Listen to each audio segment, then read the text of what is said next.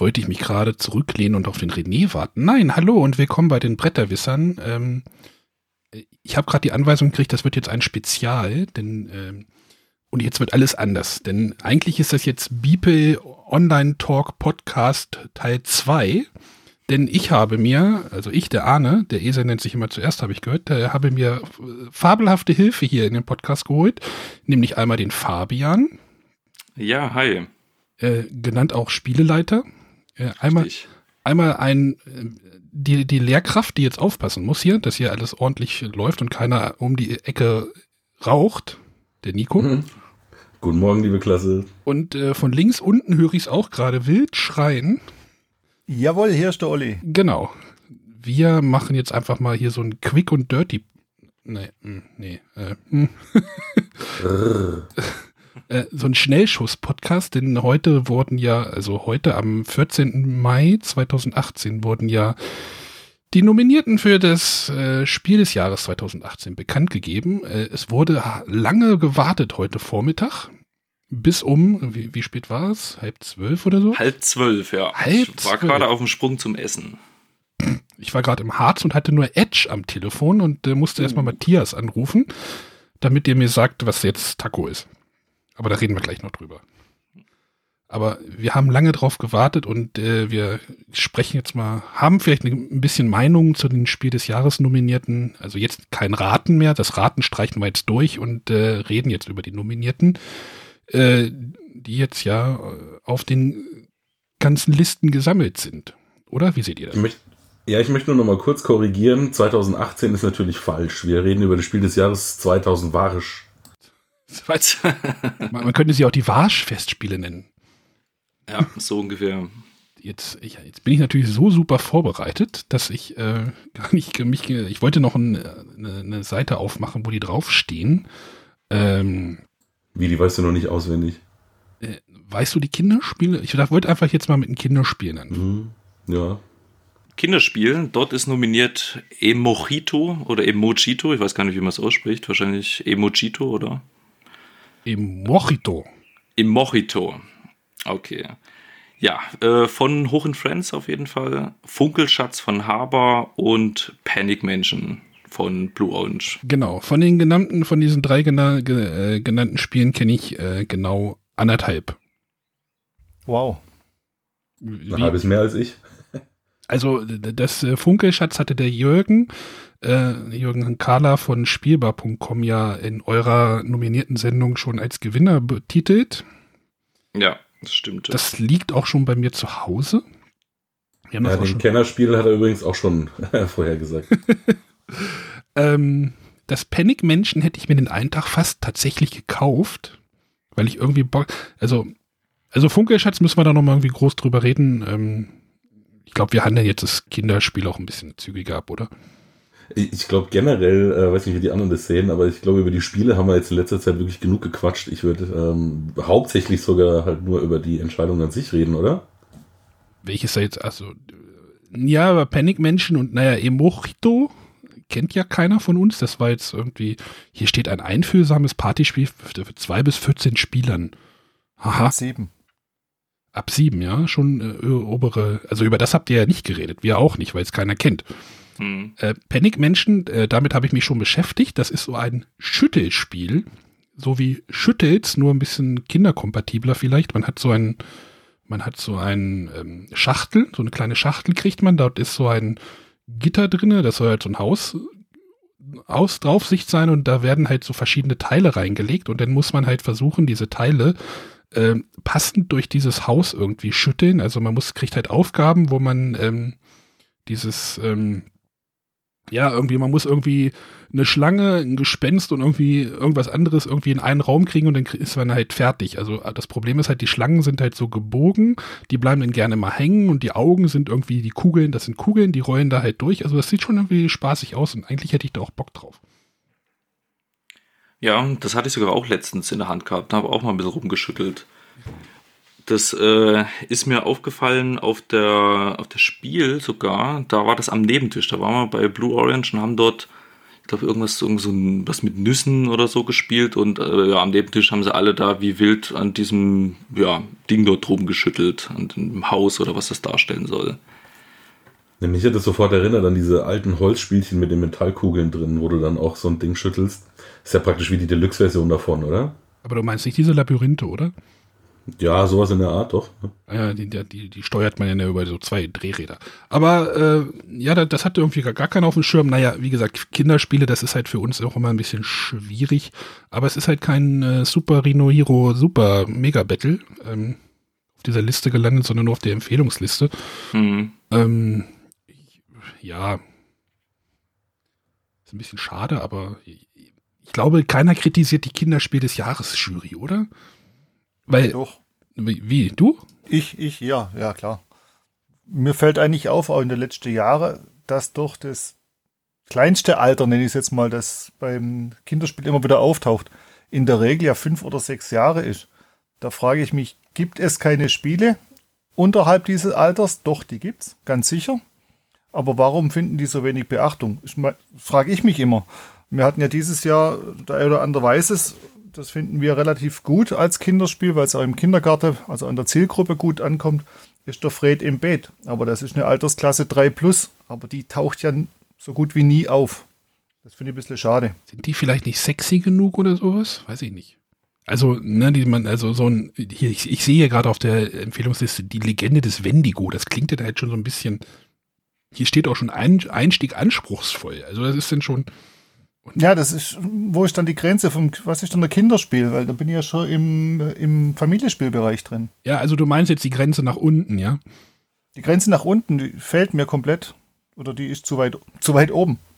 Ich habe irgendwie das Gefühl, wir führen die falsche Diskussion. Die hätte ich an späterer Stelle irgendwann mal erwartet. Wo die Grenzen sind oder was? Ja, aber, ja, da hat, genau. das ist ja, aber das ist ja, das ist ja aber, aber auch ein Trend, äh, den der Olli da anspricht. Ich meine, wir hatten letztes Jahr einen Eiscool, was, äh, Moment, jetzt gucke ich mal wieder rechts, äh, für, für Kinder, für kleine Kinder schon sehr frustrierend werden kann. Ähm, davor hatten wir einen Stone Age Junior, glaube ich. Doch, das hatte da auch gewonnen, ne? Ja. Das ist ja auch schon eher so die, ne?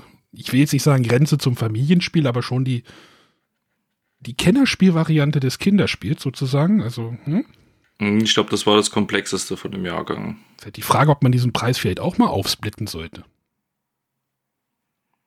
Dass man sagt. Kleinkinderspiele. Kleinkinderspiel des Jahres, ja. Die, die, Frage ist, ob das denn die Jury wieder leistet. Also die Kinderspieljury ist ja noch mal ein bisschen was anderes wie die, äh, die sind ja auch speziell, nee, nicht speziell, aber die sind ja nicht in der Spiel des Jahres Jury, das ist sondern die Kinderspiel des Jahres Jury ist ja eine eigene Jury und ähm, die sind, glaube ich, auch nicht so stark besetzt, dass die wahrscheinlich zwei Preise, also es ist, glaube ich, auch relativ aufwendig für die, für die Jurys. Also wir hatten auch schon mal ein Interview mit der Sabine Koppelow, heißt sie. Ähm, die hat dann auch mal erzählt, wie das halt funktioniert, dieser, diese, das, die Eruierung dieses Preises, um das rauszufinden. Das ist halt. Mhm. Äh, die hat auch, glaube ich, mal, also ich weiß nicht, ob sie es war, auf jeden Fall jemand von der Kinderspiel des Jahres Jury hat ja mal so einen Artikel veröffentlicht auf der Spiel des Jahres Seite, ähm, wie das wirklich abläuft. Also, dass sie dort in den Kindergärten dort anklopfen äh, und auch teilweise halt dort auch wieder zurückgestoßen werden. Ja, weil das, weil das nicht in die, in deren, äh, äh in deren ähm, pädagogisches Konzept, Konzept ja reinpasst. So, ne? Die haben ja im Kindergarten ja auch immer noch Zeug, also nicht Zeug, ich will es jetzt nicht Zeug nennen, aber halt eine Linie, die die Programm. Da, Programm, ja, genau, Programm und ja, ich könnte mir vielleicht vorstellen, wegen dem Alter, dass das ähm, so ein bisschen die Kenner-Expertenstufe rückwärts ist. Ja, genau. Ähm, ja, weil du hast, das ist einfach ein sehr kleines Fenster, was du dann damit bedienen würdest, weil ähm, Kinderspiele ab drei, würde ich mal sagen, spielen Kinder mit bis sie fünf sind und dann wird es denen halt zu langweilig. Und wenn ein Kinderspiel 5, 6, 7 aufwärts hat, dann ist es meistens so, dass Zehnjährige auch noch Lust haben mitzuspielen. Weil ich glaube, dass einfach die Gruppe zu klein ist und auf den Empfehlungslisten tauchen sie ja eigentlich trotzdem immer auf. Speed Colors, das ist ja ab 5, ja, das kleinste ist halt ab 5. Aber ja, gibt es, also es gibt ja auch Spiele für Dreijährige, aber. Es gibt tolle Spiele, finde ich. Glaube ich, ist, glaube ich, immer eine Frage, die man mal im Hinterkopf behalten sollte. Ich werde den mal. Ich weiß nicht, ähm, ich weiß nicht, ob so eher so wenig oder nicht spielende Familien, ob die ähm, vielleicht auch wirklich erst so in dem Alter, wenn die Kinder dann so fünf, sechs sind, dann erst äh, potenziell mit so Spielen in Berührung kommen. Also vielleicht irgendwie durch Werbung oder irgendwie sowas, dass ähm, wir als Spieler quasi unsere Kinder halt schon früh irgendwie mit zwei oder drei Jahren dann schon an Spiele ranführen und da halt vielleicht, wie du auch immer schön sagst, da noch in der Blase sind und ja, dass sich das da vielleicht ein bisschen verschiebt. Ich, ich weiß, dass unser Matthias, der wird äh, nach Hamburg fahren zur Spiel des Jahres, äh, zur Kinderspiel des Jahresverleihung. Ähm, vielleicht kann, kann der da ja mal irgendwie mal nachfragen. Das wäre, glaube ich, mal spannend zu wissen. Hm. Ja, das wäre echt mal interessant. Oder Kinderspiele interessiert einfach keinen. Nein, ich glaube nicht. Glaube ich auch nicht. Also wir sollten halt schon drüber, drüber reden, finde ich. Aber wichtiger sind, glaube ich, die anderen für, also für uns schon, oder? Jetzt die anderen Preise? Ja, um vielleicht mal die Überleitung hinzukriegen, man könnte vielleicht einen Sonderpreis machen für ganz kleine Spiele. Also für Spiele für ganz kleine Kinder. Sonderpreise gibt es doch gar nicht mehr, habe ich gehört. ich glaube, das hat sich heute wieder geändert. Ja, genau. Äh, du willst jetzt gleich zum Sonderpreis überleiten, denn die äh, Jury, also wir gehen jetzt halt aus dem Kinderspiel, wir, wir unsere Schu Spieleschuhe wachsen jetzt. Äh, ne, jetzt gehen wir natürlich gleich vom Kinderspiel zum ich will jetzt nicht sagen Expertenspiel, aber thematisch schon mal weit weg vom Kinderspiel.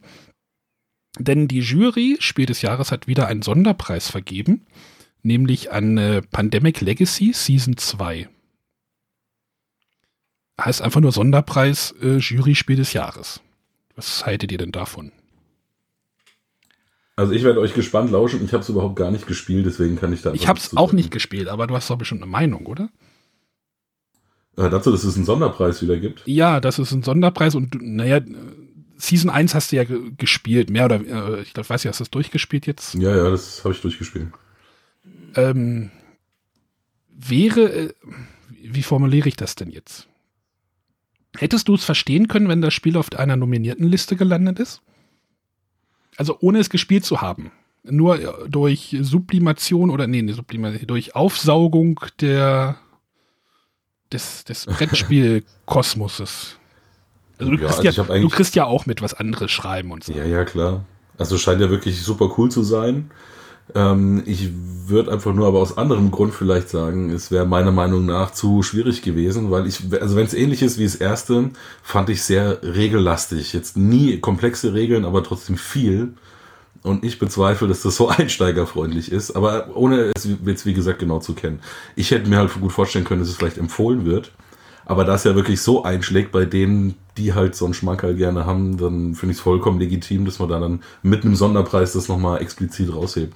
Also ich hatte, glaube ich, in unserer nominierten Sendung, ich hatte auch mit Matthias heute nochmal telefoniert, ich habe ihn nochmal gefragt, ob es mechanisch halt deutlich anders ist wie das, wie, der, wie das erste. Und er meinte halt ja es wäre halt deutlich anders. Das Problem ist wahrscheinlich einfach nur, weil da Season 2 draufsteht. Das ist halt das nicht diese nicht. Listen. Ist es ist wirklich so deutlich anders? Ich sag mal, die Grundmechanismen halt sind schon. Ne? Ja, es ist einfach nur umgedreht. Man muss halt, äh, man hat eher Angst, irgendwas wegzunehmen, als jetzt, dass äh, da was dazukommt. Ja. Ja, also von den Regeln her kann es ja jetzt auch nicht ein Argument sein, weil äh, Season 1 wurde auch nominiert und das ist jetzt von Regeln her jetzt nicht so ein großer Unterschied von der Komplexität. Also ich denke ja ganz einfach. Fehlern lernen.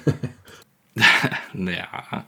Nee, ich denke ganz einfach, ähm, also ich habe es mir auch gewünscht. Bei mir war es auch definitiv äh, Nominierungskandidat. Aber ich denke halt, die Jury wird sich vielleicht gedacht haben, ähm, dass damit vielleicht irgendwie ein Slot von potenziell anderen guten Spielen irgendwie mit belegt wäre. Weil das Spiel war schon mal nominiert. Es ist aber irgendwie trotzdem außergewöhnlich und sie haben vielleicht einfach einen Weg gesucht, dass jetzt nicht irgendwie da nochmal ein Slot mit äh, als Nominierungskandidat belegt wird, das trotzdem zu würdigen.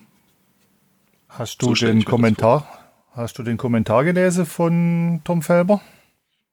Äh, zu der Nominierung oder jetzt eben ja, für, das, für den Sonderpreis?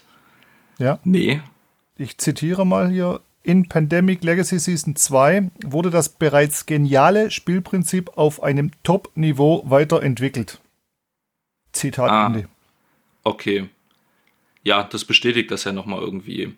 Also mit der Nominierung damals mit Season 1 wurde quasi halt schon das gewürdigt, das Prinzip an sich und da es einfach jetzt dann zu wenig Neues oder sowas gibt, ähm, ist jetzt nicht nochmal eine Nominierung möglich gewesen. Ja. Äh, ja, die Frage ist dann halt, ne, sind Worker Placement Spiele auch immer irgendwas Neues?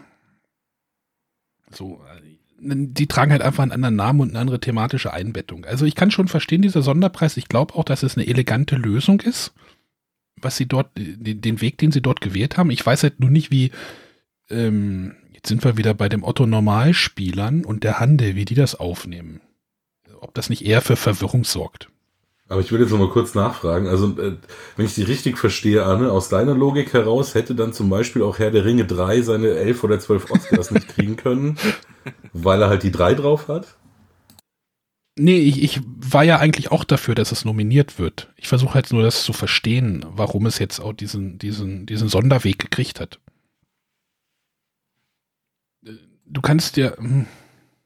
Also ich könnte mir vorstellen, Harald Schrapers hat er jetzt heute nochmal in seinem äh, in seinem Kommentar dazu erklärt, wie das Ganze da bei der Abstimmung läuft, dass da jeder so mit roten und grünen Karten immer jedes Spiel einzeln dann durchgeht und die das dann so eindampfen. Ich könnte mir halt vorstellen, dass es einfach an einer gewissen Stelle rausgeflogen ist, aber die Jurymitglieder insgesamt halt doch würdigen können, was es für eine Besonderheit an Spiel ist. Und dann haben sie halt vielleicht ausdiskutiert, wie man das ansonsten irgendwie hinkriegen könnte. Ich habe die Theorie gelesen, dass sie einfach Matt Leacock nicht nochmal antanzen lassen wollen und der wieder keinen Preis kriegt mit dem Pandemie, mit dem Pandemie äh, System. Ich meine, er ist ja mit Pandemie, mit dem Urpandemie ja auch nominiert gewesen. Dann kam ja die verbotene Insel, die ja auch nom nominiert war.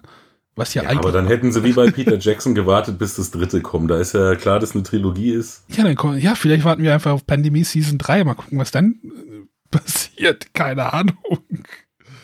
Ähm, ich, ich weiß es nicht. Ich kann es echt nicht einschätzen, was dieser Preis jetzt bedeuten. Sind die denn auch da in Berlin? Wird er denn auch nochmal extra? Also, Sicher.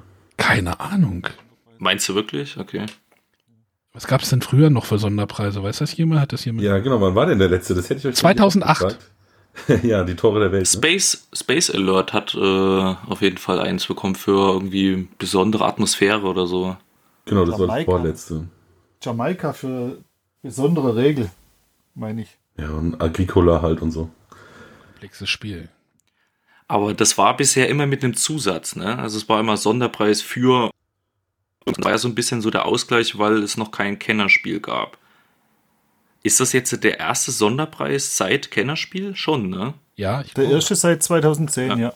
Ja, ja also genau. das äh, Tore der Welt fällt zumindest auf. Sonderpreis Spiel des Jahres Plus gekriegt. Das war Tore der Welt. Das war der letzte. Plus, das heißt, es war vor dem Kennerspiel. Genau, genau. Das war dann wahrscheinlich so der uh, Kennerspiel Null oder sowas. Ja. Ich frage mich bei der, äh, bei der ganzen Sache, wie wirkt dann dieser Sonderpreis auf den angesprochenen Otto Normalspieler? Wenn der jetzt sagt, oh, Sonderpreis, ich kaufe mir das, hatte davor noch nie Kontakt mit Pandemie oder einem Vorgänger und fängt jetzt mit Season 2 an. Funktioniert das überhaupt? Die, die ja das schon gespielt haben. Die, die also Frage also hatte ich mich ja auch gestellt im Rahmen. Ich, ich habe jetzt ja unter unserem Plus-Label hier so ein, so ein Legacy-Tagebuch. Das wird jetzt irgendwie auch die Tage das veröffentlicht, der erste Teil. Da hatten wir auch gefragt, ob ich nicht einfach mit Season 2 anfange. Aber ich habe mich dann dagegen jetzt entschieden. Ähm, aber ich glaube ganz ehrlich, ähm, also immer wenn ich in der Stadt unterwegs bin und dann bei uns da in diese Shopping Mall gehen hier in Aschaffenburg, also auch schon Season 1 war kein Artikel, der einfach mal irgendwo im Regal steht, so dass Otto Normalverbraucher Kontakt mit ihm hat. Da musst du schon interessiert sein und in den entsprechenden Laden gehen oder online irgendwo bestellen. Wenn du das Spiel irgendwie haben willst, da stolpert keiner drüber. Und insofern äh, wissen das die Leute, glaube ich, schon richtig einzuschätzen, die sich dann auch für den zweiten Teil interessieren. Nee, glaube ich nicht, weil jetzt kommt diese Schachtel in den Handel mit dem Pöppel drauf. Und somit wird Aber die erste ist ja auch schon nicht mit dem Pöppel drauf irgendwo im Handel aufgetaucht, dann großartig. Das meine ich natürlich ja, die Frage, was nie rum. Doch, die liegt hier neben mir, aber naja. Aber was macht jetzt der Verlag, wenn er den Sonderpreis draufdrückt, was sicherlich äh, sinnvoll ist, marketingtechnisch, dann werden die Leute darüber stolpern.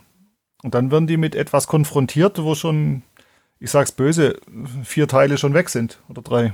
Ja, ich sage ja nur, wenn ich in der Stadt unterwegs war, ich habe nie irgendwo Pandemie oder Pandemic Season 1 mit diesem Logo drauf irgendwo stehen gesehen in einem Otto Normal Geschäft, sag ich mal. Richtig, da waren sie ja nominiert, Anführungszeichen nur nominiert. Aber jetzt haben wir ja einen, im Prinzip einen Preis für Season 2, nämlich einen So Sonderpreis. meinst du, ja, okay.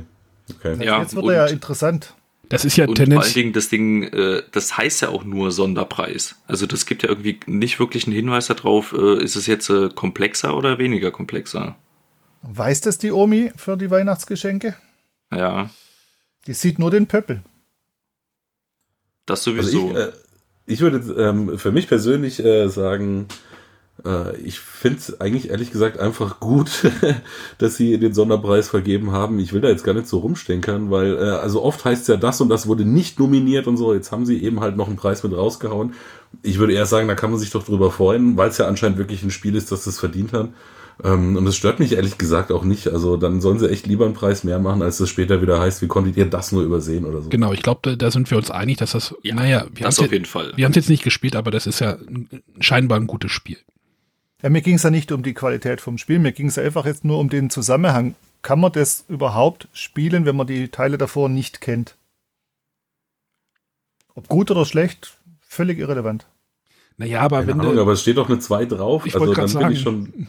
Also das, dann kann man davon ausgehen, es gibt eine 1. du kaufst ja auch nicht Breaking Bad Season 2. Einfach so aus dem Nichts heraus, oder? Und dann weiß ich gleich, wie es weitergeht. Wie es weitergeht. Eieieiei. Ja, Ich meine, dieses Konzept der Season ist, glaube ich, jetzt durch, durch diese ganze Netflix und äh, Serien, dieser Serienhype ist, glaube ich, das Konzept der Season oder Staffeln äh, bekannt und äh, zwei. aber man kann äh, Pandemic Legacy Season 2 definitiv auch spielen, wenn man Season 1 nicht gespielt hat. Auch ohne weitere Probleme. So eine Aussage wollte ich hören. Bestes Beispiel, äh, Annette, die hat nicht Season 1 gespielt, die hatte davor noch nicht mal Pandemic gespielt. Und äh, mit der und Ronny zusammen habe ich Season 2 angefangen und ja, also gibt es jetzt auch keine Probleme. ja, das sind dann halt die Spiele doch schon un, ein bisschen un, also eigenständig könnte man schon sagen.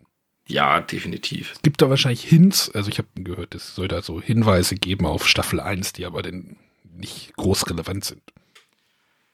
Ja, ein, klar, ein kleiner geschichtlicher Zusammenhang für Leute, die Season 1 gespielt haben, aber ich, ich sag mal, Ja, so da sind ja auch 70 Eggs, ne? Jahre da dazwischen und ja. Na gut, äh, eher Daumen hoch oder eher Daumen runter? Hoch. Auch für die Zukunft, meint, ihr, meint ihr, es dauert jetzt wieder acht Jahre, bis wir den nächsten Sonderpreis sehen? Das wäre doch mal spannend. Ich behaupte mal einfach, dass es wurscht ist. Wurscht. Nico ist wieder alles wurscht. nee, das äh, legst du mir jetzt in den Mund. Das habe ich damit nicht gemeint. So, Nico meint Warsch. Ja, habe ich auch gerade es ist mir Warsch, genau, Warsch bringt uns gleich zum nächsten. Ähm, wir bleiben mal bei der anthrazitfarbenen Kategorie, Ja. die ähm, ja sehr gewarscht wurde. Ähm, auf dieser Liste, ich kann es ja nochmal vorlesen, äh, nicht von Wolfgang Warsch, Heaven und Ale von Michael Kiesling und Andreas Schmidt. Und dann geht's los, äh, ganz schön clever. Das Würfelspiel und, also nicht das Würfel, heißt nicht das Würfelspiel, äh, und Quacksalber von Quedlinburg, beide von Wolfgang Warsch. So, Nico. ja. Äh, Quacksalber von Quedlinburg ist bei Anthrazit. Nee, nee, nee, nee, nee, nee. Nein. Ja, ja, damit kann ich gut leben. Ja, jetzt pass auf, aber jetzt wirklich, ähm, nicht weil es jetzt heute so eingeordnet worden ist, sondern ich war ähm, am Samstagabend nochmal spielen. Und ähm, da spielt eine Bekannte mit, die spielt schon mal, aber nicht so oft. Und da habe ich tatsächlich auch erlebt, was jetzt, glaube ich, wirklich dann dazu geführt hat. Was ich bisher noch nie als Problem gesehen habe, aber äh, jetzt einmal live erlebt habe. Musstest also hat wirklich. Musstest du es Ich- erklären? Genau, ja, ich war der Erklärer Mhm. und es sind halt dann doch viele Details. Sie hat dann trotzdem nach der zweiten Runde gesagt, ja, ist ja voll easy, jetzt bin ich da drin. Ja. Aber ja, ich muss mittlerweile zugeben, obwohl es jetzt erst zwei Wochen her ist, aber mittlerweile habe ich die entscheidende Partie gemacht, wo das so war. Ähm, es hat mir relativ, also jetzt auch nicht mega, ist schon am unteren Ende noch von Grau, würde ich sagen, oder Anthrazit, aber es hat eine relativ hohe Einstiegshürde. Das, das will ich auch, habe ich ja auch nie abgestritten. Aber ich hatte halt auch dieses Erlebnis, dieses Spiel zu erklären. Und dann hast du halt wirklich viel zu tun erstmal. Dann lässt er erstmal die Plättchen weg, so erstmal diesen Grundmechanismus und dann mit den Plättchen und dann hast du halt dann irgendwann die Zauberbücher, dann hast du diese Wertungsleiste, dann hast du die Rattenschwänze noch, dann hast du noch den Rattenstein und dann hast du noch die Tränke und also du bist da schon, ich will jetzt nicht sagen, das ist jetzt hier super, super komplex, ist es ja nicht, aber man ist da schon ähm, bisschen ja, ich hatte halt einfach nur noch äh, so Spiele im Kopf wie Colt Express zum Beispiel. Bei Colt Express musste ich auch immer erklären, also wenn du den schlägst, hüpft er eins rüber oder er geht aufs Dach und was bedeuten die verschiedenen Tunnelkarten, die da kommen können. Also es gab schon ähnlich, ja, ja. also ähnlich komplexe Spiel des Jahres äh, Winner, deswegen hatte ich das halt irgendwie so auch von der ganzen Gestaltung her ja, als so einen klassischen roten Titel empfunden, aber wie gesagt, mittlerweile kann ich schon auch gut damit leben oder sehr gut verstehen, dass es in Grau gelandet ist. Oder Anthrazit.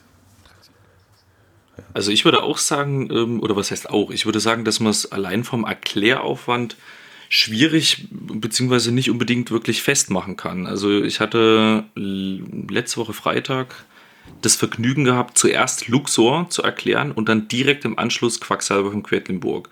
Und da ist mir wirklich aufgefallen, Luxor fand ich fast schon einen Ticken schwerer zu erklären und auch äh, umfänglicher. Ja, da wäre ich sogar auch noch drauf gekommen. Aber äh, gut, dass du jetzt schon, dass du es auch schon erwähnst. Da sehe ich nämlich auch keinen großen Unterschied, ehrlich gesagt.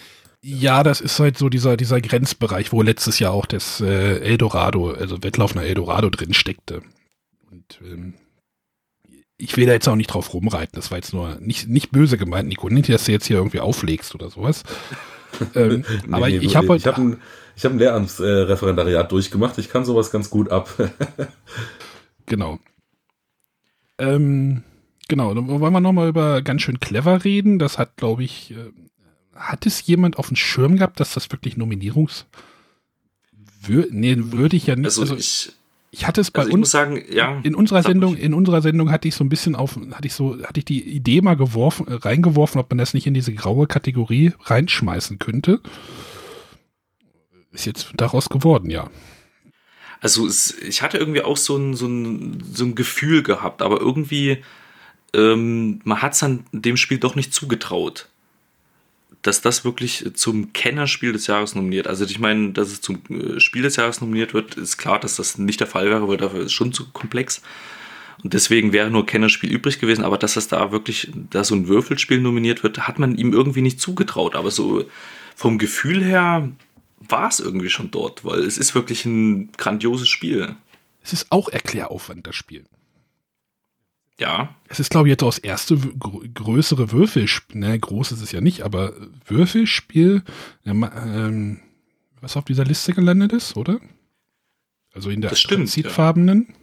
Hattet ihr nicht letztens auch genau diese Frage dort, wo irgendwie nur No Siesta als ähm, Empfehlung oder irgendwie sowas dann übrig geblieben ist mal? Äh, hm, kann sein. Hm. ähm, ja, aber das ist halt auch, als Würfelspiel ist, geht da halt echt viel ab und ähm, ich denke mal, da ist es auch gut aufgehoben, das äh, Spiel. Ja, sehe ich genauso. Ich finde es vor allem insofern ganz cool eigentlich, weil das ist das erste Kennerspiel, was ich mit meiner Frau in 20 Minuten durchspielen kann. Ja, von der Länge her ist das ja, ähm, wenn, wenn da alle wissen, was sie tun, aber halt die ganzen Entscheidungen und die ganzen äh, Kettenzüge, die da halt entstehen können, um die halt zu ja, analysieren. Also ich meine, allein die Tatsache, ne, dass auf Twitter ja momentan so ein bisschen Trend ist, seine Wertungsblöcke vom Autor prüfen zu lassen und jetzt schon mehrmals rauskam, dass da unfreiwillig beschissen worden ist, zeigt ja schon, dass man da leicht mal den Überblick verlieren kann. Du sprichst aus eigener Erfahrung, meinst du? Leider ja. Leider ja. Hatte Olli nicht 310 Punkte? Nein, ich hatte 151. Die Hälfte. Die Hälfte meine ich. Ich hatte ein normales Ergebnis. no. Normal. Ich spiele so, ich versuche sowas immer mit System zu spielen, auch hier bei ganz schön clever. Und das kann man ja wirklich mit System und mit Abwäge spielen. Sie hingegen spielt das komplett aus dem Bauch raus und landet damit meistens recht gute Ergebnisse. Also von dem her, ich habe es auch bei mir eigentlich auf der roten Empfehlungsliste gehabt und sonst eigentlich nirgends. Ja, aber kannst du jetzt damit leben oder äh, sagst du jetzt, äh dass es auf der Liste ist? Ja. Ja, also ich finde es ein bisschen, bisschen zu hoch in Grau gegriffen, obwohl die Möglichkeiten da ist.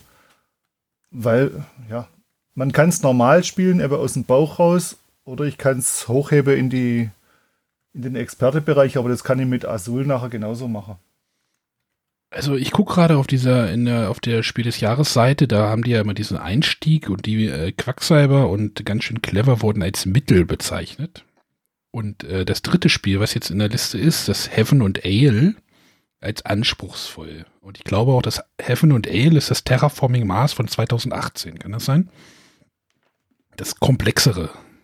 Kennerspiel. Ich würde vielleicht nur noch ganz kurz so. zu, äh, ganz schön clever was sagen wollen.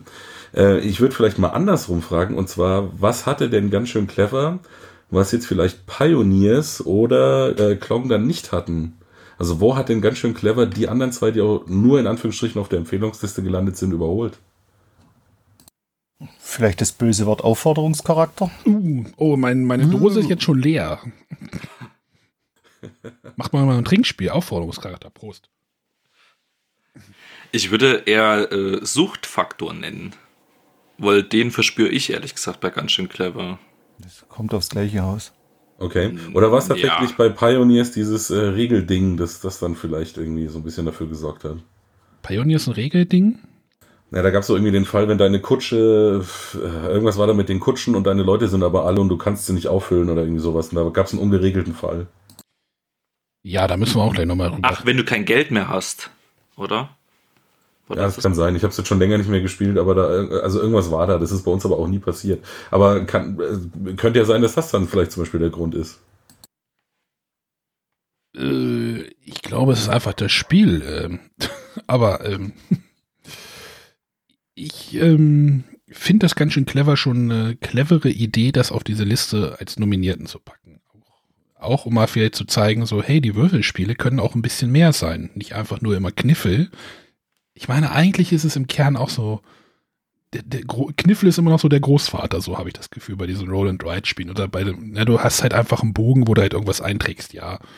Aber, ähm, naja, also da ist schon ein Unterschied, würde ich mal sagen. Bei Kniffel hast du immer sehr kurzfristige Entscheidungen und bei äh, ganz schön clever musst du schon, ähm, ist natürlich immer Taktik, was nehme ich gerade, aber genau, du musst schon ja. so eine Strategie haben, würde ich sagen das stimmt schon. Spannend wird es auch sehen, zu sehen sein, ob es dort auch weitere Bögen geben wird. Ja, bitte, weil ich bin bald alle.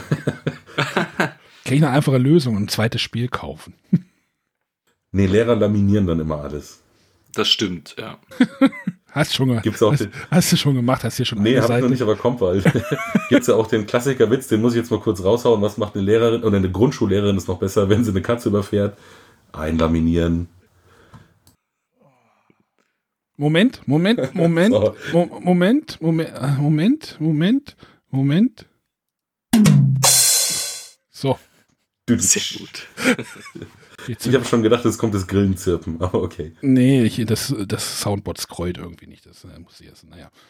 Ja, ich weiß nicht, ob man dort, äh, also du meinst wahrscheinlich jetzt eher an den inhaltlich anderen Block. Also jetzt nicht einfach Zusatzblöcke, oder? Ja, ja, ja, ja, schon so wie den, den, das Nochmal-Treatment, also das Nochmal. Ähm. Ja, ich glaube, also hoffe ich natürlich. Nicht, dass ich jetzt irgendwie mit dem schon durch wäre oder so, aber ich denke, bei ganz schön clever ist es auf jeden Fall ein bisschen schwieriger, den Block zu entwerfen, als jetzt bei nochmal. Ja, das ist wohl richtig. Ja. So, wollen wir noch mal kurz zu Heaven und L, wo ich ja schon zum, ich wollte schon wieder zum Bier überleiten. Das äh, ja, an, ich mache jetzt äh, Luft, äh, Anführungszeichen, das Bierbrauerspiel. Ne? Obwohl es ja eigentlich äh, so gut wie überhaupt gar nichts damit zu tun hat. Wieso? Machst du auch Bier? Ja, aber in dem Spiel, in den Mechanismen man jetzt nicht wirklich die Thematik wiederfindet. Also, äh, ich weiß nicht, habt ihr es also schon. Ich orientiere mich nur an der Spielbox. Habt ihr es denn schon gespielt? Na, einmal auf dem Pegasus-Pressetag damals. Ich habe es auch einmal gespielt. Ähm, Olli? Ja, ich habe es schon gespielt und ich kann die Meinung nur teilen. Das Thema kommt wirklich nicht, leider nicht rüber. Das geht relativ schnell. Du hast ja deine Zutaten an der Seite und die werden mit verschiedenfarbigen äh, Marker oder Zellmarker abgetragen und passiert doch recht schnell. Du sprichst dann nur noch von, äh, ich muss rot machen, ich muss gelb machen, ich muss grün machen. Du benutzt gar nicht mehr das Vok Vokabular, das eigentlich im Spiel zugrunde liegt. Und das mein, da, von dem her, das Thema geht wirklich unter. Schade. Ich weiß gar nicht, ob das immer so eine Kategorie ist für die Jury. Ich glaube, wir auch bewerten die Thematik nicht so wirklich. Ich sage, es ist so eigentlich, wenn das Spiel gut ist, ist es doch eigentlich egal. Ich meine, es ist schön, wenn da so ein bisschen, ein bisschen Flavor drumrum ist, so ein bisschen noch. Genau, aber ich, deswegen sage ich, schade. Es ist schade drum. Der Mechanismus gefällt mir sehr gut. Das ist ziemlich anspruchsvoll. Man muss gut denken, gut planen. Ja, aber eben, es ist schade, dass das Thema untergeht. Anspruchsvoll, das ist nämlich mein äh, Problem mit dem Spiel. Ich bin damit, also ich habe es halt gespielt, habe so, hab's noch nicht durchstiegen nach der ersten Partie, weil da geht halt viel ab in dem Spiel und äh, das Spiel ist auch gnadenlos. Also wenn du dort einen Fehler machst, dann wird es schwierig da irgendwie, dann hast du kein Geld mehr und dann bist du eigentlich aufgeschmissen. Und ja, das hat mich eigentlich auch am meisten gewundert eigentlich, ähm, weil Martin Klein, also ich will jetzt nicht hier irgendeinen rauspicken und sagen, der hat aber gesagt, aber Martin Kleiner, der in seiner Rezension, die ich gesehen habe, zum Beispiel auch gesagt, dass die erste Partie irgendwie so ausging, einer hatte drei Punkte, ja. der nächste zehn und der nächste 30, so, also dann muss das ja anscheinend eine ziemlich krasse Einstiegshürde haben. So, so da war ist halt das. einfach der Spannungsbogen so hart zu den anderen zwei Spielen irgendwie. So war das bei uns auch. Irgendwie, ich hatte drei Punkte, weißt du, dann spielst du da irgendwie anderthalb Stunden, hast am Ende drei Punkte und der Sieger hat 27 und dann denkst du dir auch so, ich, ja, der hat das, glaube ich, schon mal gespielt. Der hat das verstanden. Ich habe halt die Wertung auch irgendwie überhaupt nicht auf den Schirm gekriegt. Die ist irgendwie so quer bei mir im Kopf. Irgendwie, ja, dann, dann kannst du die Waren 3 zu 1 tauschen und der Kellermeister hier und dann da und dann kannst du da noch wieder hochrücken und dann kriegst du zu, drei Punkte. Ich sage, prima. Du musst, du musst es einmal durchgespielt haben, ja, ja. um wirklich zu erkennen, was, was kann ich am Anfang alles richtig machen. Und das ist nicht viel. Du kannst nur viel falsch bei machen. Bei dem Spiel kannst du mehr falsch machen, ja. Das, Aber wir hatten das auch. Wir hatten auch jemand, der es uns beim ersten Mal erklärt hat. Der hatte zig Partien hinter sich und der Rest vom Tisch hatte 0 bzw. 2 und da ging das auch aus. Irgendwo 5, 7, 11, 30, irgendwie so. Also schon krass. Ja, aber ist das nicht normal in äh, so einem Kaliber vom Spiel? Also. Na, ich fand es doch recht deutlich. Hm im Verhältnis zueinander. Ja, meine Frage ist ja praktisch nur, ob da, wie gesagt, der, der Kontrast zu den anderen zwei Titeln nicht zu krass ist. Oder vielleicht etabliert sich ja jetzt einfach so schleichend, ohne dass sie das bewusst machen, aber sowas kann sich ja eben einschleichen, ähm, dass man jedes Jahr so einen bisschen komplexeren Titel dabei hat. So wie Terraforming Mars letztes Jahr. Ein bisschen ist gut. Also die Lücke ist schon groß. Diesmal. Na, letztes Jahr hatten wir auch eine relativ breite Spanne. Ne? Da war ja auch bei Exit, wurde überlegt, ha, Exit rot und dann bis äh, über Räuber der Nordsee, was so, glaube ich, so mittendrin liegt. Ne? Ich glaube, da sind wir uns auch einig. Und dann Terraforming Mars, wo es dann wirklich die ganze Bandbreite dann wirklich abdeckt. Ne? Mhm. Und, ja. Aber dann fällt mir dieses Jahr das, dieses Mittelding. Dann sage ich mal Quacksalber und ganz schön clever ziemlich weit unten und Heaven und L ziemlich weit oben. Dazwischen haben wir nichts. Ja, könnte man auf die empfehlen. Nicht, nicht schlimm. Das ist nicht schlimm. Also. Ich habe einfach, wie gesagt, viel zu wenig Erfahrung damit. Ich habe es einmal gespielt vor einem gut dreiviertel Jahr. Ich behaupte jetzt mal, wahrscheinlich ähm, haben die das viel öfter gespielt und auch spielen lassen und zugeschaut. Ich denke mal, sie werden schon einen ganz guten Eindruck davon haben, wie das denn so langzeitmäßig aussieht, oder? Oh, ist zu hoffen, ne? Ähm, wollen wir nochmal auf die Empfehlungsliste sprechen oder erstmal über die Empfehlungsliste generell? Es gibt ja halt so. Empfehlungsliste, ja. Neben ist ja der, überschaubar. Genau, neben der Nominierungsliste gibt es ja immer noch die Empfehlungsliste. Und die besteht dieses Jahr aus genau, Moment, ich zähle nochmal, ähm, zwei Titeln, nämlich einmal Klonk und einmal Pioneers. Da taucht es halt wieder auf. Und der, und der Rest ist nicht, also nicht der Rest ist nicht da, aber ja, es ist nicht mehr auf der Empfehlungsliste. Es gibt kein Anzeichen von einem Rajas of the Ganges, kein Anzeichen von einem Kalimala, auch wenn der Nico jetzt gleich schon wieder, aber ich, ich versuche jetzt einfach mal ein paar Spiele zu nennen, die irgendwie auf diesen Listen gehandelt wurden. Äh, helft mir mal. also ich habe ehrlich gesagt erwartet, ähm, dass äh, vielleicht also auf der Empfehlungsliste äh, landet das Gaia-Projekt. Ja. Weil das ist ja wirklich, ähm, ich denke, da sind die Meinungen auch fast einhellig. Ein richtig geiles Spiel. Oder ja, es ist sehr komplex, aber ähm, auf der Empfehlungsliste ist ja manchmal sowas gelandet. Letztes Jahr also war das, auch Great Western Trail auf der Liste. Genau, ja. Das ist halt so ein Fall, da würde mich einfach mal interessieren, wieso. Also jetzt gar nicht mal wirklich so pumpig gemeint, wieso denn? Sondern einfach, äh, ja, welche Kriterien haben dazu geführt, dass das jetzt leider nicht drauf gelandet ist? Ja, also die ist äh, sehr kurz. Also ich gucke gerade, letztes Jahr war sie halt vier Spiele, davor drei Spiele, davor auch drei Spiele. Naja, okay, jetzt schlägt es halt mal auf zwei Spiele runter. Aber, ähm, oder es taucht halt auch kein This War of Mine aus. Vielleicht hätte man dort auch ein Zeichen setzen können nach dem Le Poilu letztes Jahr.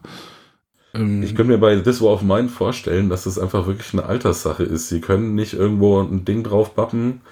Ähm, ich meine, natürlich steht auf der Schachtel dann das Alter drauf, aber sie wollen ja das Spiel so in die Bevölkerung reintragen und dann kannst du nicht sagen, ein Spiel ab 18 oder empfohlen ab 18 wird ausgezeichnet. Ich glaube, das geht einfach wegen dem Alter nicht. Also hier steht, ich, ich bin gerade bei Wikipedia, steht äh, Pandemic Legacy steht ab 14 auch drauf. Ja, aber es sollte auf jeden Fall immer ein Spiel sein, was die äh, Familie, also irgendwie Eltern mit ihren Kindern spielen können, behaupte ich mal. Ja, ja hätte man noch einen Sonderpreis vergeben. ähm, ich, ich, Gewalttätigstes Spiel. Sonderpreis gewalttätiges Spiel. Deprimierendes Spiel oder sowas. Ich, ich versuche gerade noch mal in unsere Folgen reinzugehen muss erstmal mein Handy abdrehen und kriege krieg ja gleich. Ja, ähm, ich weiß immer nicht, ob ähm, oder wann so der Stichtag ist für wann kann noch was in die Spiel des Jahres Nominierung oder Empfehlungsliste oder Berücksichtigung eben aufgenommen werden. War es da vielleicht noch schon zu spät? Mit der Retail-Version jetzt? Ja, keine Ahnung. Also vielleicht wünscht man sich dort doch ein bisschen mehr Klarheit, oder? Dass die einfach sagen müssen, hey, wir haben ja diesen, diese Deadline, keine Ahnung, 30.3. oder sowas. Naja, gut, für wen soll dann die Klarheit sein? Ich sag mal, der Spielepreis richtet sich an Leute, die das nicht hinterfragen, warum, wieso, weshalb. Santa Maria fehlt auch. Das, hm. das war mir noch.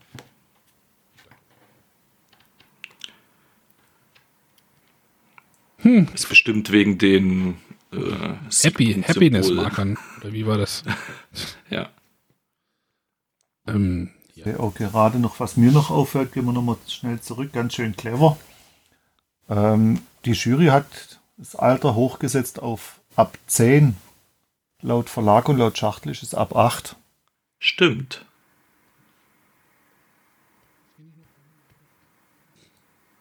Ja, Stimmt, aber das machen sie gerne mal, oder? Also, dass sie ähm, ja, ja, das quasi eine eigene Einschätzung machen. Genau, das hat Tom Ferber ja auch in seinem Kommentar geschrieben. Ja, das ist wieder so ein Fall von ein Achtjähriger kann da mitspielen, aber wird halt nie gegen ähm, Erwachsene gewinnen, wenn er. Ach, der, der, der Christoph ist gerade im Chat bei uns und meint, Blöcke für ganz schön clever soll es geben. Genau, hier im Chat wird auch gerade Queensdale noch irgendwie angefordert oder gefragt. Ja, es sind einige, die wieder unter den Tisch gefallen sind. Äh, Gründe? Keine Ahnung. Vielleicht die Regeln? Hm. Sind nicht vollständig von Anfang an, oder was? Na, das war ja auch so ein Punkt, wo die Jury sich geärgert hat. Ja, genau, das, das Regelproblem, wo halt wieder über die mangelnde Regeln ähm, ja, sich beschwert wurde. Es wurde, wie war das im Kommentar? Es wird halt schnell, schnell und die, die Jury sind keine Beta-Tester. Ja, genau. Naja, oder die Spieler könnte man ja auch sagen, die Spieler sind keine Beta-Tester. Ich glaube, bestes Beispiel ist da im Moment Dice Forge. Obwohl man, also Dice Forge hat ja eine komplett neue Regel gekriegt. Das hatte ich, glaube ich, bei uns auch in der Sendung mal gesagt, nach der BerlinCon, als wir Dice Forge mal gespielt haben. Diese Regel war irgendwie so ein, so ein Playboy-Aufklapp-Ding, oder? War das nicht so? Ja, ja, das da war bin ich überhaupt nicht mit, Da bin ich überhaupt nicht mit klargekommen. Jetzt gibt es wohl eine neue Regel, was ja eigentlich positiv anzumerken ist, oder? Das, ich meine, das kostet ja alles Geld, wenn man jetzt nochmal eine komplett neue Regel macht. Und wenn der Verlag erkennt, hey, unsere Regel ist vielleicht nicht ganz optimal, ähm, wir ändern die nochmal komplett. Das ist ja auch Aufwand und äh, kostet Geld und Zeit und Wie seht ihr das? Ja, definitiv. Also vielleicht haben sie schon irgendwie gemerkt, dass das Spiel eigentlich Potenzial hat, gut ankommt und äh, wollten es vielleicht da der Jury auch recht machen, indem sie halt eben dort eine Regel präsentieren wollen. Das war ja schon der große Kritikpunkt dran. Ich habe keine Ahnung, ob das wirklich so viel ausmacht. Da sitzt halt vielleicht ein Layouter eine Woche oder so dran. Er, er muss ja nicht komplett bei Null anfangen, oder? Ich habe keine Ahnung, wie lange das dauert, aber ich denke mir mal, der Aufwand wird sich lohnen, sonst hätten sie es nicht gemacht als Unternehmen. Also die ja, produktionstechnisch denke ich mal auch das schon einiges. Ich sag mal, äh, das war jetzt schon auch ein anderes Format, ne? Eben halt nicht mehr so komisch zum Aufklappen, sondern ist, ist jetzt, glaube ich, so normal zum Blättern, oder? Äh, ich habe das jetzt abgestempelt, das Spiel, weil es mir nicht zugesagt hat. Also für mich, äh, für mich persönlich abgeschrieben. Ähm, ja. Also es kommt selten vor, ist mir auch noch nicht so bekannt, dass es da wirklich so eine große Überarbeitung gibt. Also meistens bleibt das Format oder so, bleibt alles irgendwie und vielleicht mal ein Satz irgendwie äh, mal ja, rausgenommen ja. oder irgendwie eine Klarstellung mit reingenommen oder so, aber komplett umgeschriebene Regel ist selten. Also, machen wir mal Butter bei die Fische. Was ist denn jetzt? Sind wir nochmal beim Raten? Was denkt ihr denn, was jetzt gewinnt? Quacksalber. Ganz schön clever. Das Problem ist, Heaven and Ale habe ich noch nicht gespielt. Ähm, Quacksalber wird es, glaube ich, nicht. nicht. Da ist, äh, nee, da ist dieser, dieser ähm, Zufallsfaktor ist so zu groß, finde ich. Das äh, ist so ein bisschen zu problematisch. Ich ähm, kann mir vorstellen, dass es ganz schön clever ist. Also das würde ich mir persönlich auch wünschen. Wenn der Zufall ein Faktor ist, dann wird es das Würfelspiel. ja, ne Moment, aber dort kann man es ja taktisch einsetzen. Wenn ich bei Quacksalber äh, 30 Plättchen drin habe und äh, dort ne, hier die Dreier Knallerbse ziehen, Trank trinke und nochmal die Dreier Knallerbse ziehe, das ist, ist schon bitter. Also das äh, kriegt man bei ganz schön clever nicht hin. So, so ein schlechtes Gefühl in dem Moment. Ja, aber die Bestrafung ist ja bei Quacksalber aber auch nicht so harsch, zum Beispiel wie bei einem Heaven und Ale oder sowas. Ja, der, deswegen, der, ich kann mich nur auf diese beiden beschränken. Wenn der Kessel explodiert, ja. Äh, sie hätten ja auch, es gab sicherlich auch eine Regel, dass wenn der Kessel explodiert, bist du einfach raus aus der Nummer. Aber das ist ja auch nicht so. Du bleibst ja im Spiel. Das kippt zwar irgendwann, dass du irgendwann nicht mehr, also ich spiele es halt so, wenn der Kessel explodiert, am Anfang sehe ich zu, dass ich noch was kaufe und dann später nehme ich die Siegpunkte. Ja, klar, macht ja auch nur Sinn. Ist schon klar, macht jeder so, aber äh, es gibt irgendwann den, den Punkt, ab wann es halt wirklich bitter ist, wenn der Kessel explodiert. Und äh, ja, das ist dann halt wirklich schon blöd. Aber ich finde, das haben sie über diese Rattenschritte, die du kriegst, eigentlich schon ganz gut ausgeglichen. Da wird ja dann der Abstand später in der Leiste auch kleiner. Also da kriegst du schneller mehr Rattenschwänze. Also Ach, bei uns war es trotzdem immer eng. Ändert er sich? Habe ich gar nicht bemerkt. Ja, es sind dann irgendwann nur noch zwei Felder Abstand und am Anfang sind es drei oder vier sogar. Ja, man könnte natürlich sagen, es ist ein bisschen viel Catch-up, was mich auch ein bisschen, also. Hm. Ist schon extrem viel Catch-up, das stimmt schon. Ja, was jetzt? Ketchup. Ketchup. Euch kann man es nicht rechnen. Ja, nein, es ist ja auch, äh, denn, ja, dann kommt es ja wieder in roten. Naja, äh, ich glaube auch, also, dass es Quacksalber ja. wird, weil das ist für mich einfach so. Wir haben es halt, ich weiß nicht, habt ihr es mal mit zufälligen ähm, Zauberbüchern gespielt? Ja. Da wird das Spiel dann nämlich deut nochmal deutlich anders. Also mit diesen vorgefertigten Sets, das ist nett, aber mit den ähm, wenn man es halt zufällig nimmt, dann muss man wirklich noch ein bisschen mehr arbeiten und vielleicht noch mal ein bisschen mehr schauen und das Spiel halt noch ein bisschen mehr verstehen. Klar, aber das ist ja bei so, ähm, ja, was weiß ich, wenn ich mal das sind Spiele mit der Auslage, also wie bei Dominion oder so, da ist das ja immer so der Fall, dass es da ein paar vorgeschlagene Sachen gibt und ab dann bist du auf dich allein gestellt. Und das ist halt eigentlich schön, schön und da wird es dann halt irgendwie auch ein bisschen, bisschen Vielspieler tauglicher. Nennen wir es mal so. Ich gucke gerade mal, mal unsere Tipps bei unserer Sendung. Ich, äh, ich, würde vielleicht noch ähm, einen Kommentar aufgreifen, weil die, genau dieselbe Frage, die habe ich nämlich auch in dem Bibel Talk äh, beim Nico gestellt. Ja, wo ist eigentlich Seif geblieben? Wurde das irgendwie, also es hätte ja jetzt quasi die Möglichkeit gehabt, irgendwie auf einer Liste aufzutauchen, äh, aufgrund von den Kriterien, die da eben dafür notwendig sind. Ist es aber nicht. Und das weiß ich nicht, ob ähm, das ist ja, ab, ja wirklich abgegangen durch die Decke eigentlich in allen möglichen Bereichen und dass das jetzt so völlig unerwähnt bleibt. Ja, also äh, ich für mich muss aber ganz ehrlich sagen, es ist, ich habe es auch hier und ich finde es auch wunderschön. Ne? Es ist ein richtig cooles Kunstwerk, muss man ja fast schon sagen. Und dass die Mechanik so versucht wird, mit der Story zu verweben, mit diesen Storykarten da, finde ich auch cool. Aber wenn man sich das alles mal wegdenkt und nur mal guckt, was das Spiel an sich so macht, ist es ehrlich gesagt nicht mehr als ein ganz okayes Spiel. Also ich spiele es gerne, es macht Spaß, aber es ist schon mechanisch gesehen, finde ich persönlich Durchschnitt. Du meinst ein bisschen viel Bling-Bling drumrum, ja? Ja, ist schon ein bisschen ein Blender. Na, aber haben sich dann, sagen wir, die ganzen anderen Preise und Auszeichnungen blenden lassen? Das sind Welche ja auch amerikanische Preise wahrscheinlich, oder? Die, auf die du jetzt zielst. Ja, also ähm, Golden Geek auf jeden Fall. Ähm, ich glaube, den französischen Spielepreis, da war es irgendwie auch auf jeden Fall nominiert gewesen, wenn ich mich nicht täusche. Und Pöp andere. Der Pöppelwolf schreibt gerade im Chat, dass es in der Spielbox nicht gut wegkam. Ist halt die Frage so, ne, ob die Spielbox jetzt das Medium ist, was ähm, ein Gradmesser immer, immer ist. Ähm. Immer vielleicht nicht. Bei Heaven and Ale war es das auf jeden Fall. Bei Azul auch.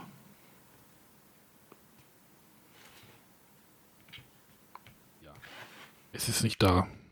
Nun gut, ja, ich wollte einfach nur nochmal die Frage stellen, weil ich sie auch im Chat gelesen habe. Also ich vermisse es irgendwie. Soll ich die Cricket Crickets nochmal einspielen? Wo ist Size? ja, machen wir. keine sehen. Oh Gott. Zum Glück haben sie dem Arne irgendwann mal ein Soundboard geschenkt. Ja. Was meinst du, wenn ich nochmal mein Systemaudio hier durchkriege? Dann geht hier richtig die Post ab. Ja, ja, ja, Gut. Wollen wir, damit es nicht zu lang wird, äh, nochmal abbiegen? Ja.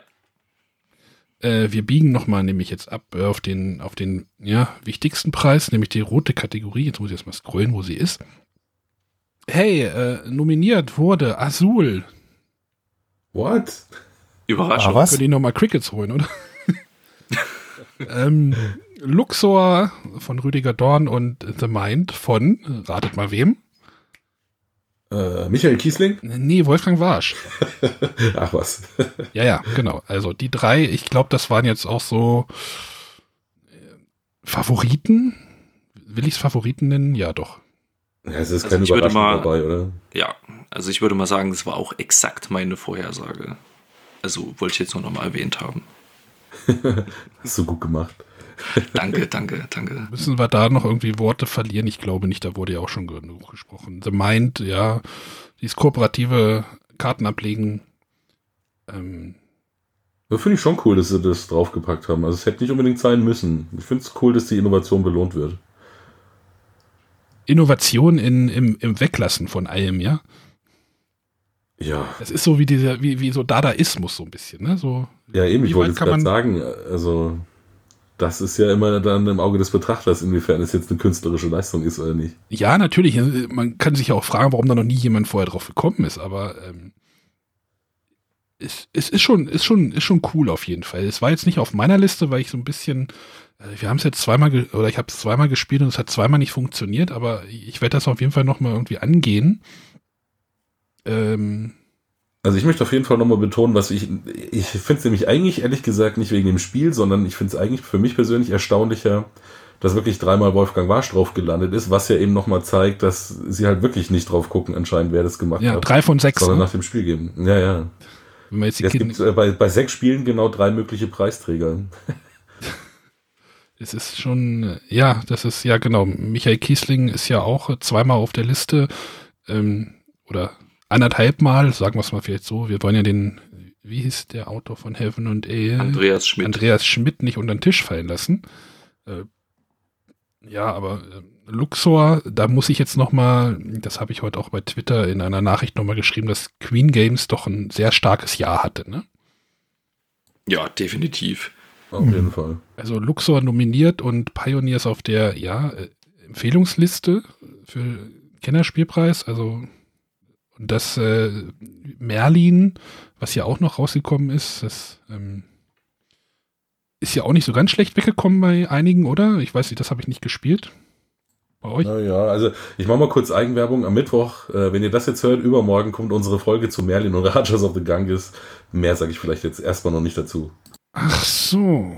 Na hier, Moment, ich muss den Nico nochmal raus. Nein. Nein, aber, aber das ist so, ja, das ist eigentlich schön zu sehen. Ähm, ja, freue ich mich auch drüber. Also man hat, ich persönlich hatte schon fast immer so ein bisschen, naja, so ein bisschen Wehmut oder fast schon Mitleid, wenn man so die Spiele gesehen hat, äh, die da so rausgekommen sind und die aber halt irgendwie alle nicht gut waren und nicht angekommen sind. Das Apokalypse-Spiel, wie hieß das nochmal? Äh, warte. Ach. Blood Rage? Nein, dieses nee, von Queen Games. Von Queen Games. Die hatten noch so ein Apokalypse, hier so ein Armageddon. Immortals. Armageddon, ja. Armageddon und was gab's noch hier? Risky Adventures und Solaris. Sol Solarius, irgendwie, so hieß er das. Alhambra. World Monuments. Alhambra. Ja, genau. äh, genau, also ähm, da, ich glaube, auf der Liste gibt's jetzt irgendwie keine großen ja, Überraschungen. Wollen wir vielleicht nochmal auf der Empfehlungsliste schauen, die ja doch ein bisschen länger ist, nämlich sechs Titel. Soll ich die nochmal nennen? Mach mal. Äh, Five Minute Dungeon. Bitte was? Mir fällt gerade noch was ein. Entschuldigung, wir sind ja, aha, jetzt hab, das habe ich ja voll vergessen. Ähm, ich würde auf jeden Fall gerne, aber ich muss noch mal kurz eine Kategorie zurückspulen. Äh, Empfehlungsliste. Ich finde es cool, dass Klong noch drauf gelandet ist. Möchte ich nur noch mal ganz kurz erwähnen bei der Kennerspielkategorie. Ähm, finde ich nämlich wirklich ein cooles Deckbauspiel ähm, und ich finde diesen Player Elimination Anteil überhaupt gar nicht schlimm. Es macht mega viel Spaß. Ähm, so, jetzt bin ich auch bei Rot. Entschuldigung. Ich habe mich heute bei dem Gedanken erwischt, ob ich mir Klong doch noch mal besorge. Ja, ich finde es ah, Ich habe auch, auch ganz kurz drüber nachgedacht und ich dachte dann, nee, ah, irgendwie dann doch nicht. Diese immer. Play Elimination. Ja, ja, das hat mich auch so ein bisschen, aber das war auch nur so anderthalb Partien. Also vielleicht müsste ich es nochmal spielen. Ähm, also bei uns macht einfach der, der dann raus ist, äh, Kaffee. am Schluss und halt die vier Runden warten muss, der zieht halt aus dem Beutel und spielt damit praktisch äh, Gott Drachen. und entscheidet über Leben und Tod. Genau, spielt den Drachen. und das ist auch immer ein mega Spaß. Also ich habe es noch nie erlebt, dass der wirklich zehn Minuten rumsaß und dann so, äh, ich bin schon fertig. Ja, schon, schon wieder. Aber wir sind ja eigentlich schon längst bei Rot. Schwerkraft schon wieder aufgetaucht, ne? Irgendwie so ein bisschen. Ja, ja, das stimmt, das stimmt. Äh, nach dem einschlagenden Erfolg letztes Jahr. Genau, letztes Jahr Schwerkraft, dieses Jahr der Warsch. Aber genau, wir wollt, ich wollte ja nochmal die Empfehlungsliste vorlesen, also Five-Minute-Dungeon. Äh, ich gebe mal ein kurzes Kommentar, kurzer Kommentar. Ich finde das total cool. Äh, ein Dungeon-Crawler, den ich auch spielen kann. Dauert auch nicht so lange. Ähm, Face Cards. Äh, ich gebe jetzt doch keinen Kommentar ab erstmal. Majesty.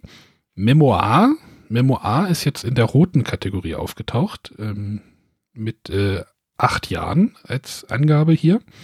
Santorini und Woodlands. Kommentare.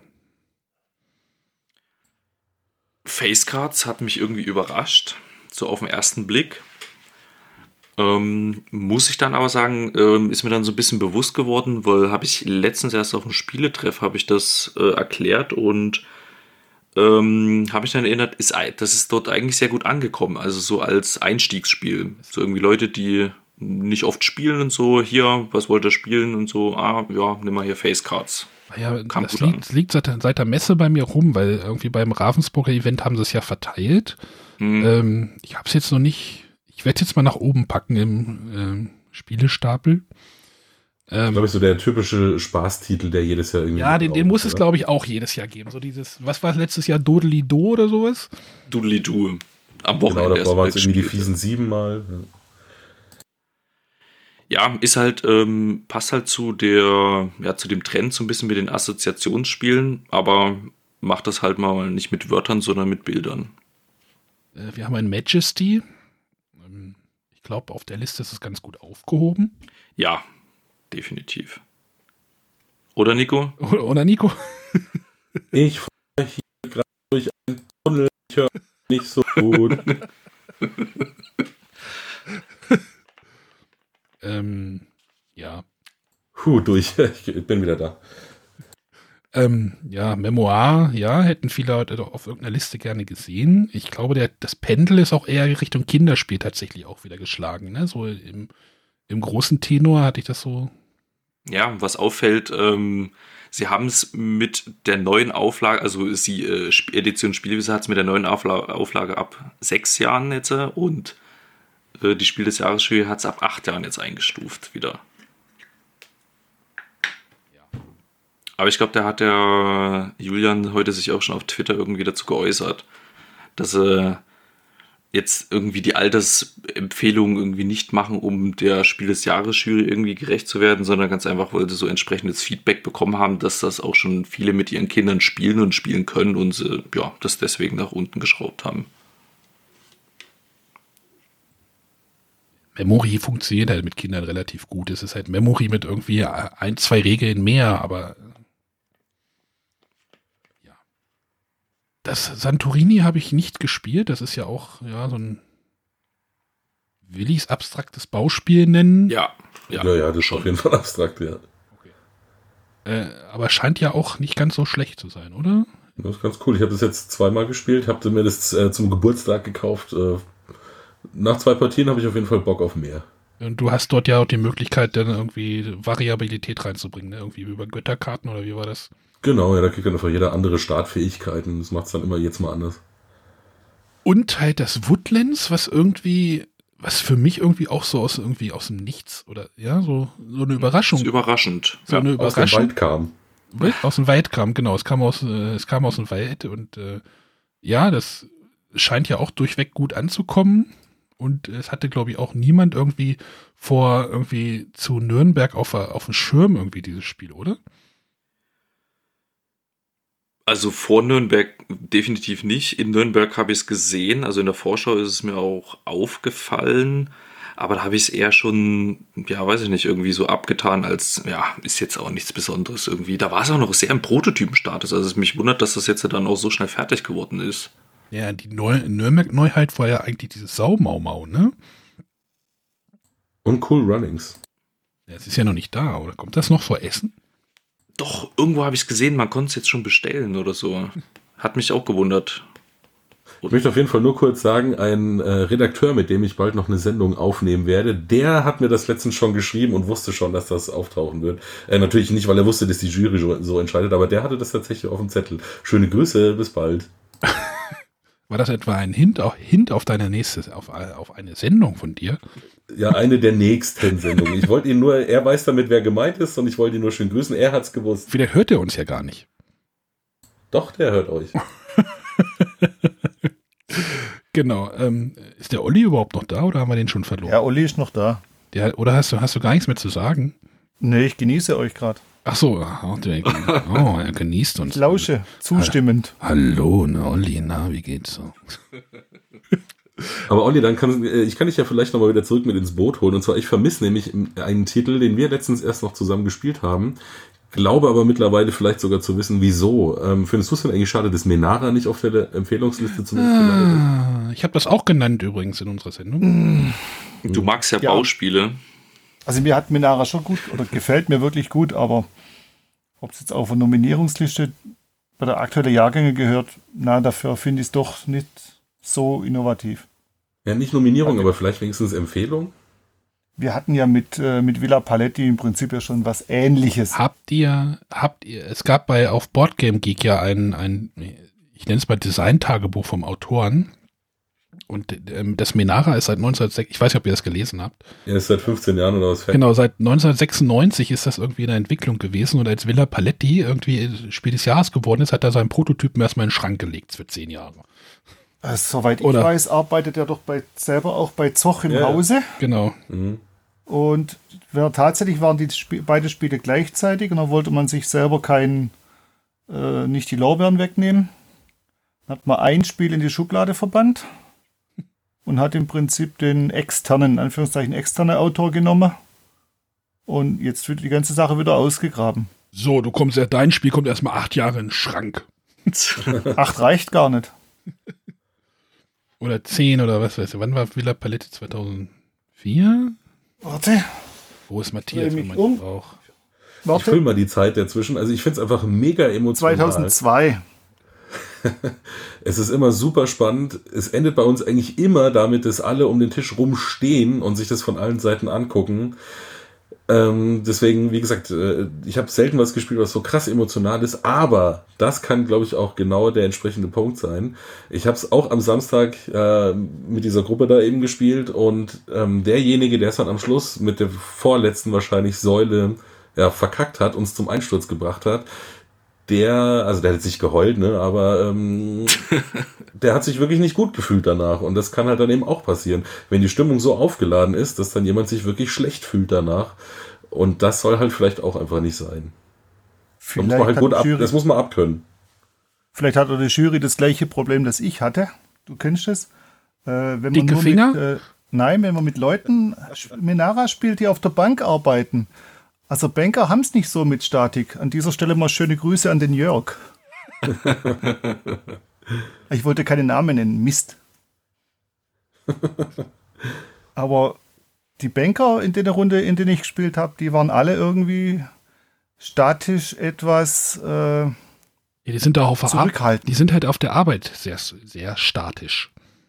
Ach so. Uh.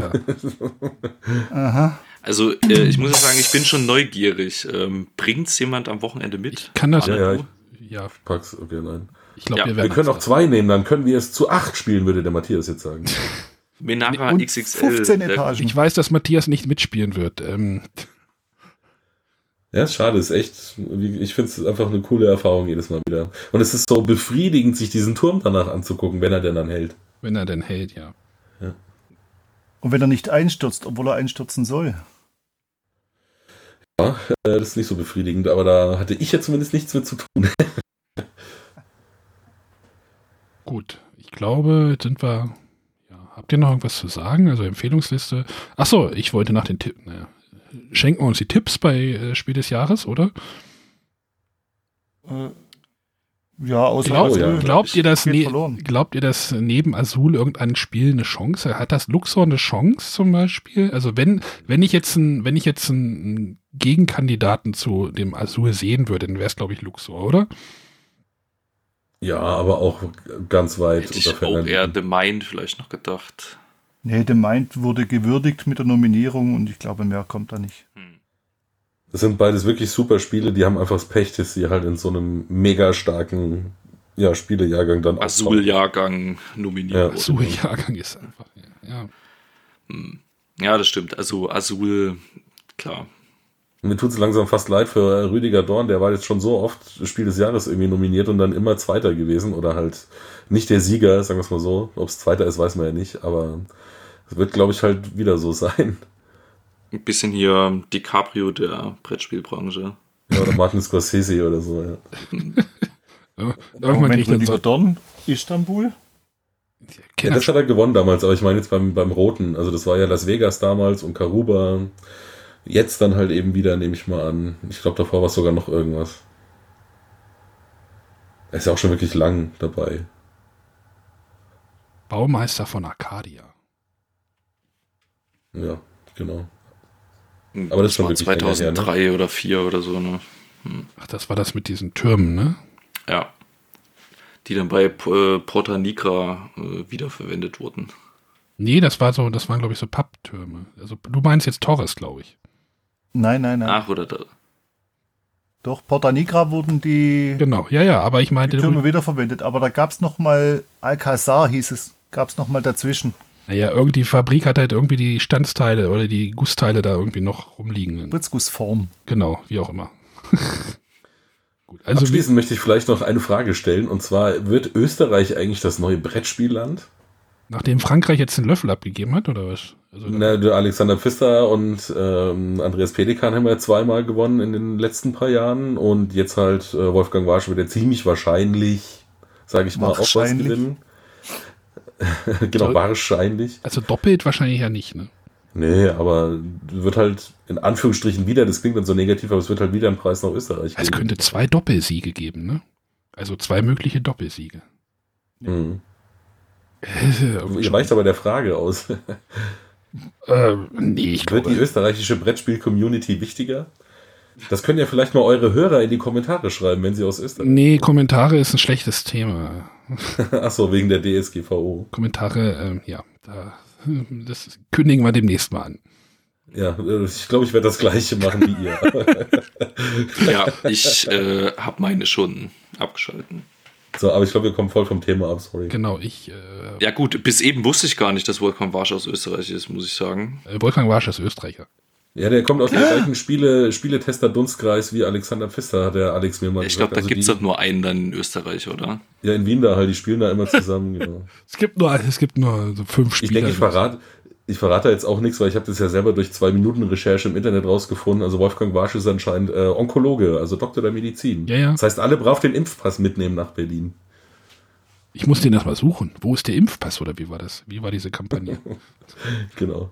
Gut, also jetzt haben wir mal so ein bisschen unsere Meinung kundgetan. Ähm, ich glaube, Rot ist echt keine Überraschung. Also auch in der Empfehlungsliste jetzt nichts irgendwie. Oder ist da irgendwas, was euch jetzt da irgendwie.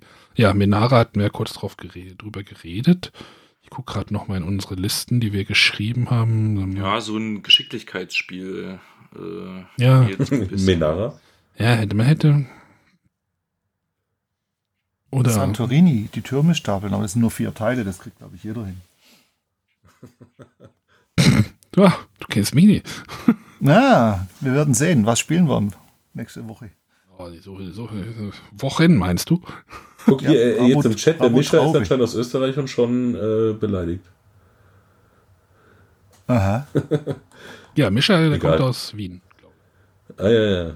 Er war schon beleidigt, dass wir nur die anderen zwei genannt Er war schon beleidigt. War, war, war schon beleidigt. Ich gucke gerade, ach genau, das wollte ich nachgucken. Ähm, wie ist denn das mit dem Ausland gerade? Ähm, Keine Ahnung. Nee, ich gucke gerade wegen der Interviews, die wir dann in Berlin wahrscheinlich machen werden. Oh, die können wir alle auf Deutsch machen. Hervorragend. kein, äh, kein englischsprachiger Autor auf der Liste. Also du willst also oh, den Sonderpreis komplett ignorieren, oder wie? Ja, bis auf den Sonderpreis. Aber halt nein, äh, ähm, die anderen. Oh, ich, ich bekomme gerade hier privat noch eine Meldung, dass wir doch nicht vergessen sollen, dass bei dem äh, Familienspiel, äh, bei dem Kinderspiel, nee, beim nominierten Woodlands, der Autor ist Schweizer. Ja, stimmt, tatsächlich. Der kann hoffentlich auch Deutsch sprechen. Der Schweizer, ich glaube nicht. Ja, der wird ja aber nicht da sein, wahrscheinlich als empfohlen, oder? Ja, dafür ist Tom Felber da, auch Schweizer. Ja, doch. Gut. Äh, also ich glaube, die, die auf der Empfehlungsliste werden auch eingeladen. Echt? Ja, ähm, ich habe nämlich letztes Jahr den Roman äh, von Yellow gesehen und habe mich gefragt, also ich habe ihn dann gefragt, äh, also ein bisschen anders ausgedrückt jetzt, was er hier quasi macht oder in welcher Form hey, er hier ist. Was machst du hier? Was machst du hier? du, du ja, nix. so ungefähr. Und äh, er meinte ja irgendwie wegen Grimoire des Wahnsinns, was ja auf der Empfehlungsliste war wurde er eingeladen. Die sind wahrscheinlich alle nur zum Networken. Ja, wahrscheinlich. Gut, ich glaube. So, ich suche hier schon langsam mal den Deckel. Welchen Deckel? Den René, den René hat. Den René hat immer die Schleife. Ach, deswegen. Wir können, wir können nicht Schluss machen, weil es gibt keinen. Äh, Von nee. wo kommt der Autor El Mojito? Von El Mojito. Das, die sind ja in Hamburg, damit muss mir Matthias sich rumschlagen. Das heißt auch nicht El Mojito. El Mojito. El Mojito äh, Urtis, so, das, ja. Das ist so ein, so ein S mit dem Dach. Tschechisch. Tschechisch, ja. Also wenn ich bis zum Schluss da bleiben soll, müssen wir das jetzt machen, weil sonst fange ich an zu arbeiten. Nein, wir, wir hören jetzt auf. Also genau, ich danke euch. Ich danke euch für dieses spontan Beeple Talk Special Bretterwisser plus äh, irgendwas. Ähm, liegt, äh, Olli hat, äh, Olli von, äh, ne? Du hast auch schon Links irgendwas geschrieben, ne? Äh, ich habe mir meinen Kommentar von der Seele geschrieben, ja. Ach so. Genau. Fabian, du hast jetzt deine Arbeit hier mit abgegolten wahrscheinlich, oder? Oder machst du auch noch irgendwie noch ein Video? Ja, ich denke mal, wird, wird noch eins kommen. Nicht jetzt äh, in den nächsten Tagen, aber demnächst. Genau. Äh, Nico, ähm, ich habe das hiermit abgegolten, aber ich möchte noch mal kurz auf was anderes hinweisen. Moment, ich warte. weiß, ich habe ich hab die. du hast Dienstag, Mittwoch eine Folge, habe ich gehört. Nee, ihr seid aber alle mit betroffen, weil nämlich in dieser Folge, die übermorgen kommt, wird auch mein Teil sein der Beeple-Aktion. Wir spielen ja nämlich gerade alle gegeneinander oder miteinander Decrypto. Und in der Folge, die am Mittwoch kommt, ist dann eben unser Teil dran. Also ich wollte einfach nur noch mal kurz für die Beeple-Aktion Werbung machen. Wichtig ist bei Twitter, das richtig schön zu verlinken, ne? ja, ja, Nicht Ad Team Weiß oder Ad Team Schwarz verwenden. Ja, die werden sich gewundert Team haben, was sie da für Nachrichten bekommen haben. genau. Ähm, wir sehen uns tatsächlich alle am nächsten Wochenende, oder? Sind alle da, yes. ne? Dieses, ja. dieses Wochenende. Ja, es ist alles nächste. Also, Bravo, äh, die, Traube. Das ist. Nee, ich, ich drücke jetzt nicht auf den Knopf, sonst schimpfen wieder alle. Äh, Fabian, genau, zum, aber Bra zum Thema Bravo Traube. Fabian wird ein Bravo Traube dabei haben. Wenn nicht, oh, ja. holt er es zu Fuß. Richtig, das ist doch, ist doch jetzt noch Stand, oder? Das äh, sehe ich gerade hier dort stehen. Mit neuer Knete? Mit neuer Knete, natürlich. Wir werden irgendwie Bravo Traube spielen und irgendwas damit veranstalten, glaube ich. Irgendwas werden wir damit machen, ja. Wir fordern die Wiederauflage. Wir machen einfach so wie Hunter und Kronen, fiese Freunde, fette Feten, machen wir Bravo. Und ja, ich bin ich gespannt, du hast verraten, äh, aber spiel's erstmal und äh, urteilt dann, ob darum, es wirklich darum geht's doch neue Auflage Monopoly wollt. ist auch das meistverkaufte Spiel Deutschlands. Und Arne, ich bin gespannt, du hast ja in deinem YouTube-Kanal ganz viel Content äh, äh, ähm, angekündigt von dem Wochenende. Ja, es kann einfach ein langes Video sein. Aha, okay, ja, ich bin ja mal gespannt, was du da machst. Keine Ahnung, weiß ich selber noch nicht. Es wird auf jeden Fall ein Video geben in irgendeiner Form. Aha, okay. Ja, ich, äh, du musst dann immer hinter der Kamera stehen, Nico. Ja, so ist das dann, ja. Otis kommt aus Litauen. So. Aus Litauen. Ich glaube, ja. Also der kommt aus Litauen und äh, wir gehen jetzt ins Bett, ne? Deswegen wünsche ich euch jo. eine schöne Nacht und äh, macht's gut. Tschüss. Das war's. Tschüss. Tschüss. Gut Bett.